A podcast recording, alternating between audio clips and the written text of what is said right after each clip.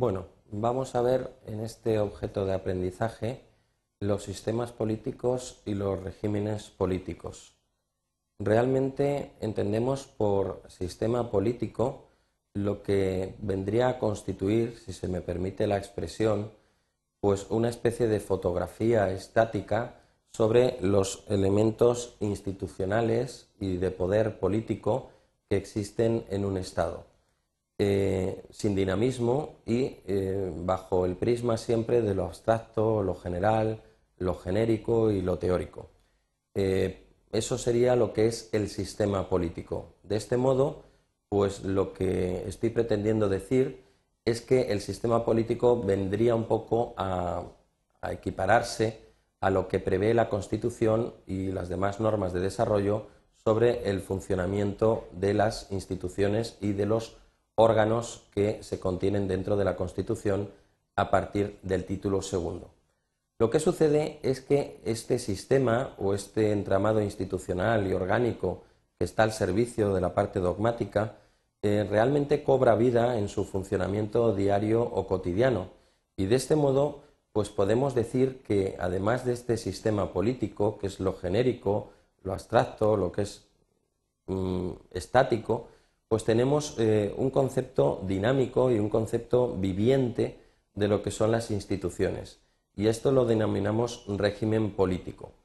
El régimen político tiene casi más relevancia o trascendencia que el sistema, puesto que es lo real, lo viviente, lo que se adapta realmente a la realidad.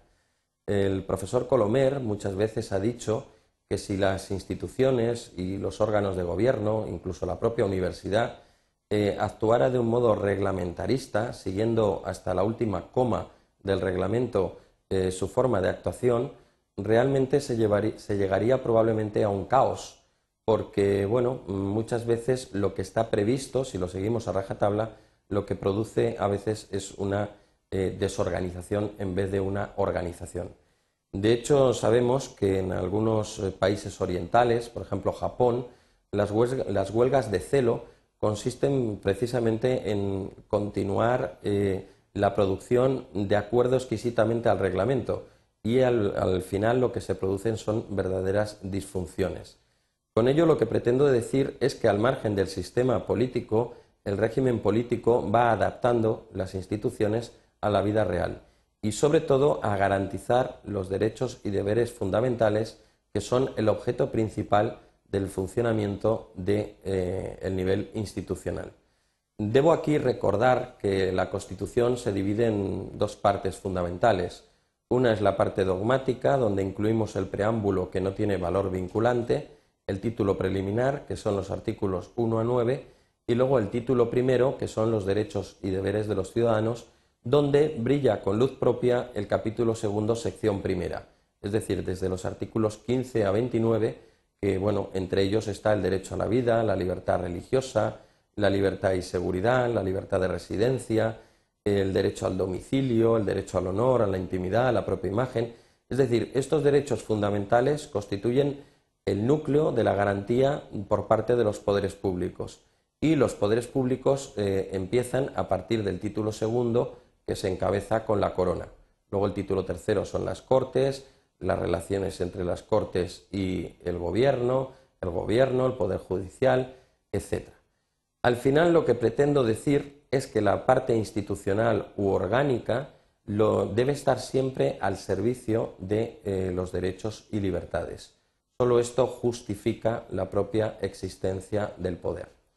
Desde este punto de vista, deciros que junto a las leyes y a los reglamentos que regulan los órganos e instituciones del Estado, eh, aparece una costumbre eh, en la actuación de los poderes públicos que corre paralela a, la idea de regulación exquisita de funcionamiento de instituciones y poderes.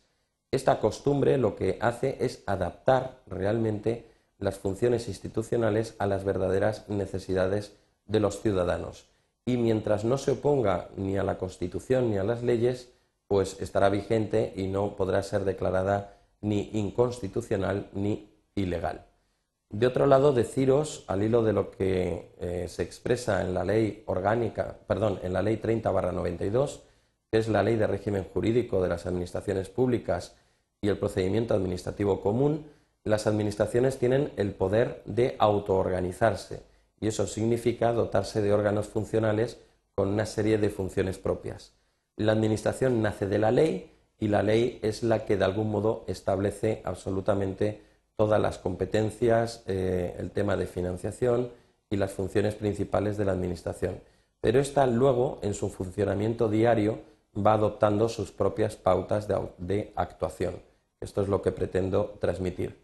Por ello, y sintetizando un poco esta idea de régimen y sistema, el régimen sería lo que está escrito, el régimen sería la fotografía estática, perdón, eso sería el sistema, y el régimen sería todo lo contrario, es decir, el régimen sería la vida que adoptan las instituciones en su adaptación por la realidad.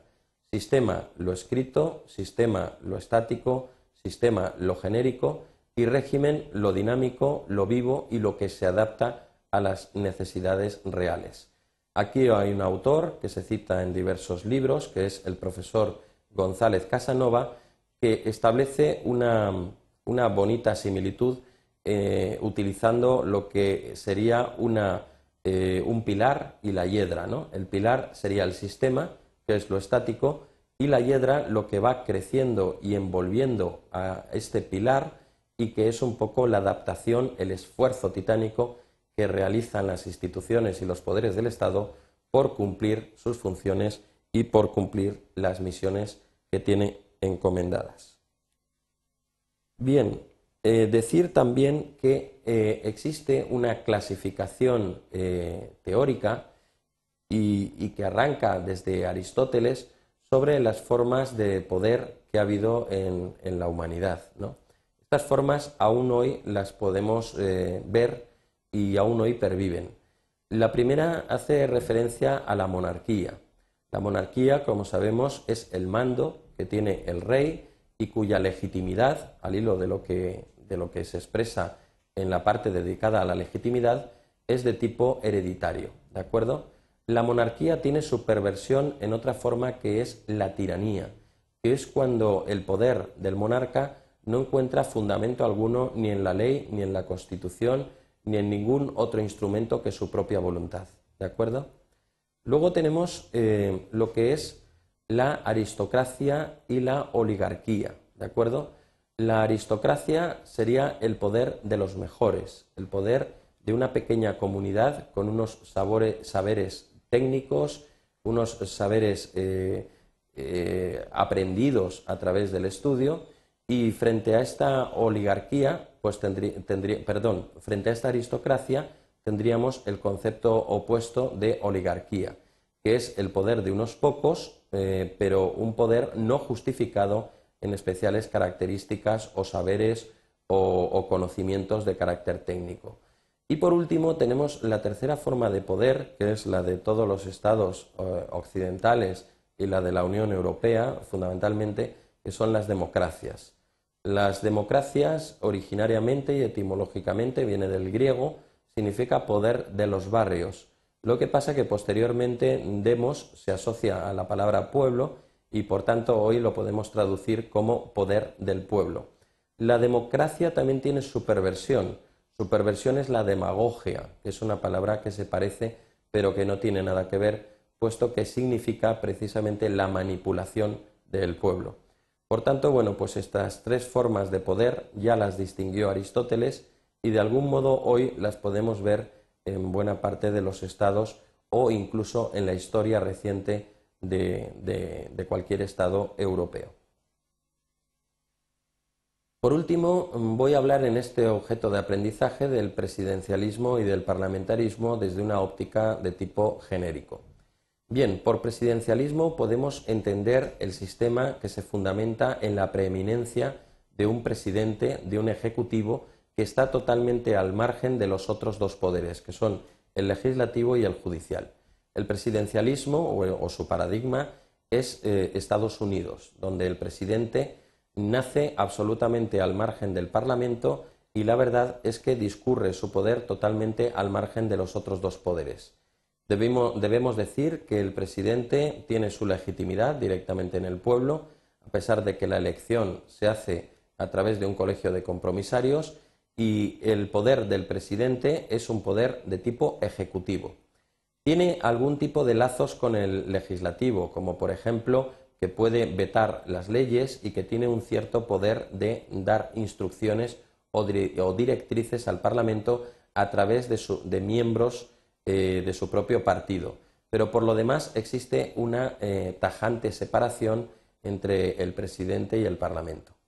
El Parlamento, por su parte, pues bueno, tenemos en Estados Unidos también que es bicameral, un Parlamento donde hay representación territorial y poblacional, y bueno, donde se elaboran las leyes y donde el único proceso eh, que podría tener alguna similitud, que ya adelanto que no la tiene con lo que es la moción de censura, es el impeachment, que es un proceso penal hacia el presidente y que sería el único medio de control, digamos, efectivo que podría tener el Parlamento sobre el Ejecutivo. Bien, eh, solo decir, indicar que en el presidencialismo el poder eh, absoluto sobre el Ejecutivo lo tiene el presidente, nombra directamente a los miembros que componen su gabinete, que son los secretarios de Estado, y desde el comienzo hasta el final es un poder que no se relaciona prácticamente nada con el poder eh, legislativo y el poder ejecutivo. Bien, si nos vamos al parlamentarismo, aquí existe realmente una colaboración de poderes, es nuestro sistema. Eh, de hecho, bueno, pues nuestro nuestro artículo 1.3 dispone que la forma política del Estado español es la monarquía parlamentaria. ¿Qué sucede en España? Pues que tenemos realmente un rey, que es el jefe del Estado, que reina pero no gobierna, como dice coloquialmente la frase, un presidente del gobierno que es elegido del propio Parlamento a través del procedimiento de investidura contemplado en el artículo 99 y como consecuencia de esta investidura que requiere en primera vuelta mayoría absoluta y transcurridas 48 horas mayoría simple, pues eh, se encuentra como lado inverso de la moneda la moción de censura. Esta consiste precisamente en que igual que ha recibido el presidente del Gobierno la confianza a través del procedimiento de investidura, en el artículo 113 se contiene la moción de censura. Esta es una institución eh, que se inspira en la Ley Fundamental de Bonn de 1949 y que consiste precisamente en retirar esa confianza al presidente del Gobierno.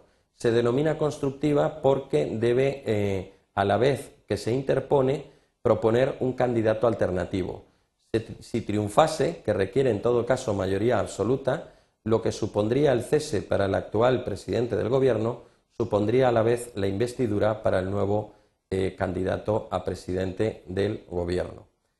Bueno, pues las diferencias entre parlamentarismo y presidencialismo son básicamente estas y en este objeto de aprendizaje pues me doy por contento si se entiende eh, estas diferencias básicas entre presidencialismo y parlamentarismo.